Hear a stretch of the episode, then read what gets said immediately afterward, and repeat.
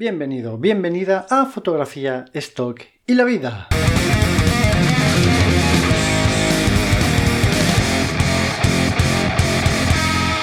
Hola, ¿qué tal? ¿Cómo estás? Bienvenido al episodio 25 de este podcast que trata sobre fotografía, fotografía stock y de cosas en general.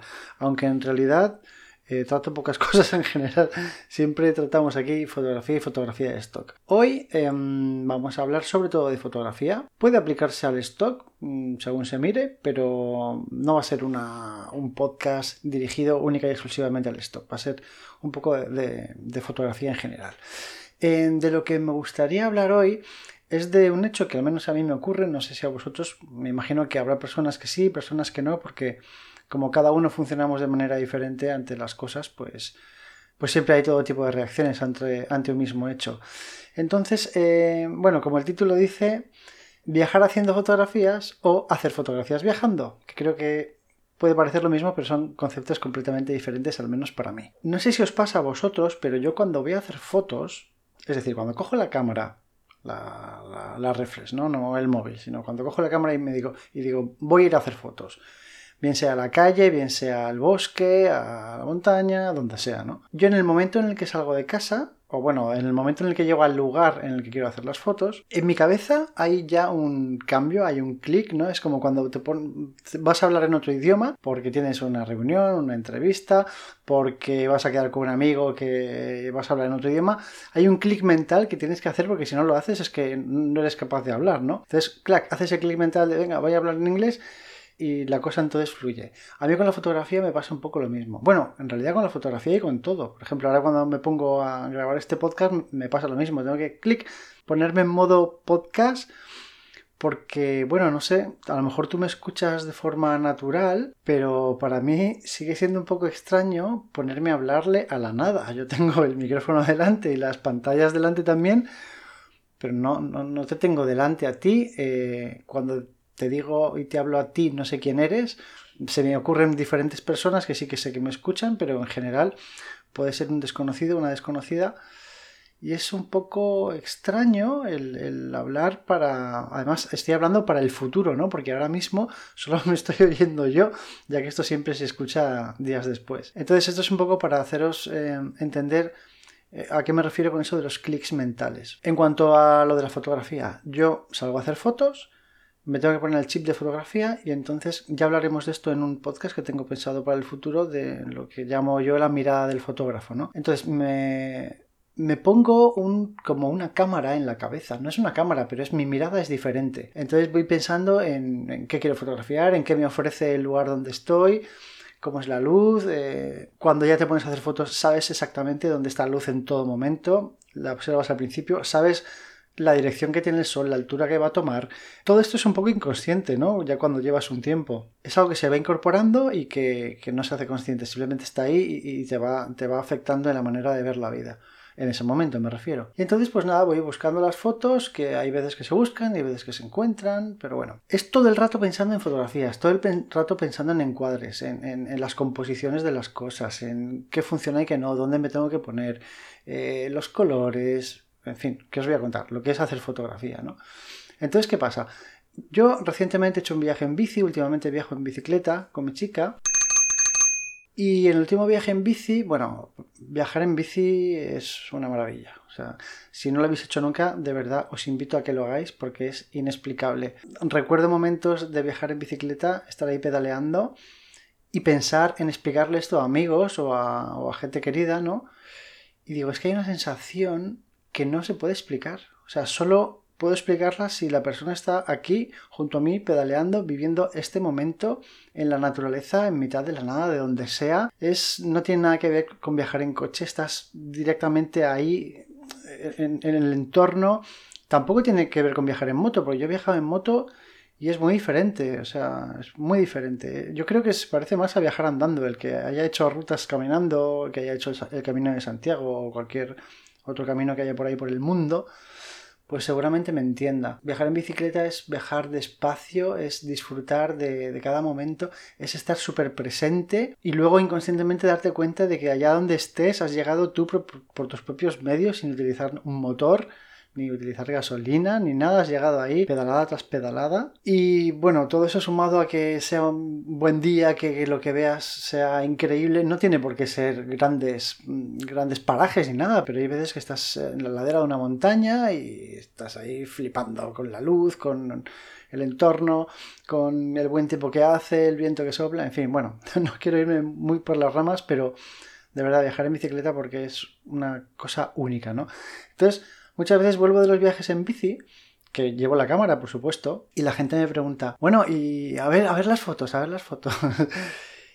y me cuesta explicar por qué apenas tengo fotos o tengo muy pocas y las que tengo no son muy buenas. Entonces, en este último viaje pensaba en esto, ¿no? Y por eso estoy haciendo este podcast para explicar un poco lo que significa para mí el viajar y el hacer fotografías. Si, como he dicho antes, yo salgo a hacer fotografías y estoy en ese modo de foto, todo lo que está ocurriendo en ese momento o durante las horas que dure esa salida, yo solo estoy pensando en fotografía. Mi mente está pensando en fotografía. Estoy viendo fotografías, estoy viendo encuadres, estoy viendo fotos, fotos, fotos. Cuando salgo a viajar, como en este último caso en la bicicleta, yo no estoy con la mente fotográfica, yo estoy con la mente del viaje, que es completamente diferente hay que tener en cuenta muchas cosas, que si la ruta, aunque no tengamos una ruta predefinida porque la vamos creando cada día, eh, cada día no te levantas y no sabes dónde vas a dormir, pero planificas un poco hacia dónde quieres dirigir tus pasos, tienes que ver si, hay muchas subidas, si no,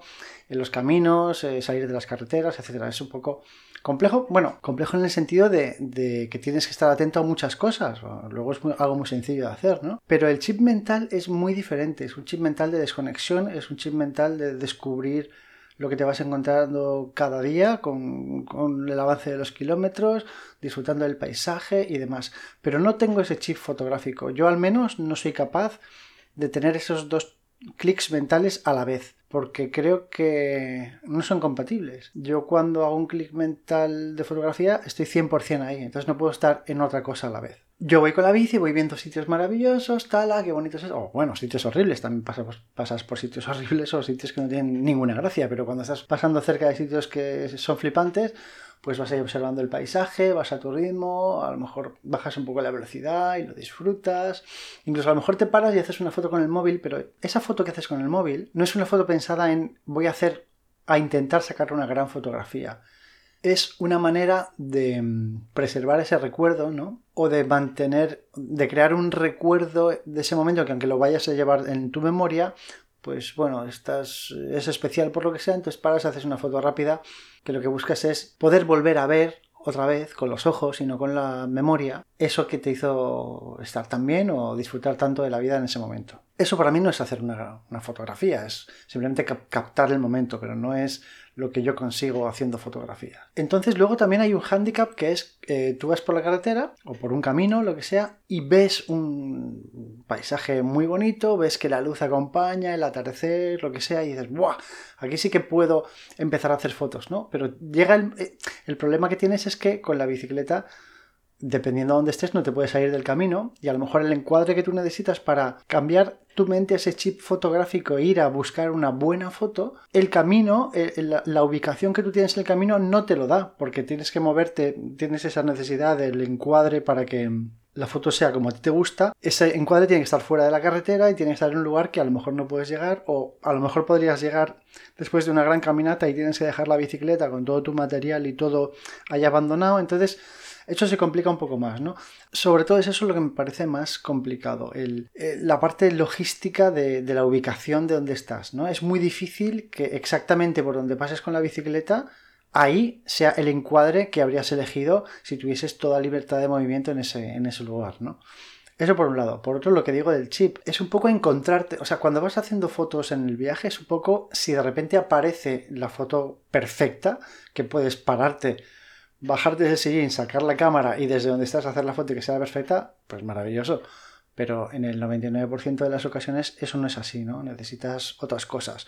O a lo mejor estás en un sitio que necesitas esperar una o dos horas para que la luz sea exactamente lo que buscas. Si estás viajando en bicicleta no puedes hacer eso. Bueno, puedes hacerlo, pero a lo mejor el plan que tienes para ir a dormir esa noche se te va al traste y te toca dormir en mitad del camino o Tampoco, bueno, no quiero meterme mucho en esto, ¿no? Yo, pero es, no es tan tan fácil encontrar sitios para dormir. Entonces, pues eso, yo cuando viajo en bicicleta tengo mucho la mente puesta en el viaje en sí y la foto se convierte en algo más secundario que lo que hace es que no haga grandes fotos, que haga fotografías pues un poco de recuerdo en vez de con el móvil, con la cámara y ya está. Entonces en ese sentido es un poco pena porque pasas por sitios increíbles que, pues nada, de los que no te puedes llevar grandes fotos. Otra cosa es que yo viaje con la bicicleta buscando fotografías. Eso es otra cosa, con la bicicleta, con el coche, con lo que sea. Que es la otra parte del, del título, ¿no? No es viajar haciendo fotos, sino hacer fotos viajando. Que por eso lo diferencio yo y es por lo que quería hablaros de esto. Hacer fotos viajando es, vale, voy a hacer este viaje para hacer fotos. Entonces lo que manda ahí son las fotos. Ahí lo más importante va a ser encontrar la fotografía que estés buscando y eso va a condicionar la transformación del viaje. Es decir, el viaje va a depender completamente de las fotos que tú necesites. Lo cual es muy interesante. Nunca he hecho esto, ahora que lo pienso. A ver. Salidas así de día, sí, pero un viaje entero dedicarlo a eso, no. ¿Por qué? Porque, bueno, o tiene que ser un viaje que hagas solo o tiene que ser un viaje que hagas con otros fotógrafos, que sería una experiencia que, me gustaría hacer y que todavía no he hecho y que ahora con la pandemia es complicado, pero bueno, espero que pronto se pueda hacer y la verdad que me gustaría experimentar. Pero no es un viaje que puedas hacer en familia, no es un viaje que puedas hacer con la pareja, a no ser que la pareja también esté en tu mismo rollo de fotos, ¿no? Pero normalmente un viaje con la pareja pues es un viaje para disfrutar de la pareja, del viaje en sí y no vas a orientarlo 100% a, a la fotografía que estaría bien hacerlo, pero bueno, en general no ese es el caso. Entonces, por eso hay mucha gente que, mm, que bueno, hay muchos eh, fotógrafos de stock que viven viajando y yo creo que esto es un ejemplo de, mm, del segundo caso que estaba exponiendo, ¿no? De personas que que buscan fotos de viaje muy buenos para vender y entonces son sus viajes los que van siguiendo el camino de las fotos que buscan. Son dos maneras de viajar muy diferentes. A ver, la gente que vive viajando o la gente que hace viajes muy largos, pues a lo mejor pueden intentar fusionar las dos maneras de viajar y hacer fotos o hacer fotos viajando, que creo que sería lo ideal. Es decir, cuando el tiempo no te afecta en absoluto en el viaje, pues puedes a lo mejor decidir, oye, pues hoy o mañana o estos días o esta semana la dedico a que la fotografía guíe el viaje, ¿no? Y luego vuelvo a, reconducir el viaje hacia donde yo quiero llevarlo. Pero al final creo que lo tienes que ir cambiando entre una cosa u otra. O es la fotografía la que dirige el viaje, o es el viaje el que se dirige a sí mismo y la fotografía queda en un segundo plano como, bueno, lo que te encuentres, pues lo fotografías y bien. Al menos así es como lo veo yo. Entonces, nada, quería compartir esto con, contigo, ver si a ti te pasa también, eh, o si no, si tienes una mente o una manera de de hacer las cosas que te permite hacer un viaje libre total y poder hacer fotografías a la vez exactamente las que quieres. A lo mejor solo tengo que encontrar la manera de hacerlo porque realmente sí se puede. Pero bueno, quería compartirlo contigo, que para mí es, es algo que en realidad me da un poco de pena, ¿no? Porque cuando hago estos viajes tan increíbles, pues me sabe mal no, no llevarme buenas fotos. Obviamente depende de por dónde vayas. Si vas por un sitio espectacular, pues al final fotos buenas te llevas. Pero si fuese solo hacer fotografías te llevarías muchas más. Pero bueno, son diferentes cosas de la vida que a veces se juntan, a veces se separan y, no pasa nada. Lo que tenemos que hacer es disfrutar de todo lo que hagamos en cada momento, sea una cosa o, la otra y, ya está. Espero que te haya servido para algo este, este capítulo. Como siempre, que hace mucho tiempo que no lo digo, creo. Si quieres contactar conmigo para comentarme estas cosas, pues puedes hacerlo en Instagram eh, allí soy Raúl-Valcárcel con V. nada, me escribes, yo te responderé en cuanto pueda y así hay comunicación y esto no se convierte solo en un monólogo tirado a la nada. bueno, pues muchas gracias y nos vemos en el próximo episodio. Un saludo.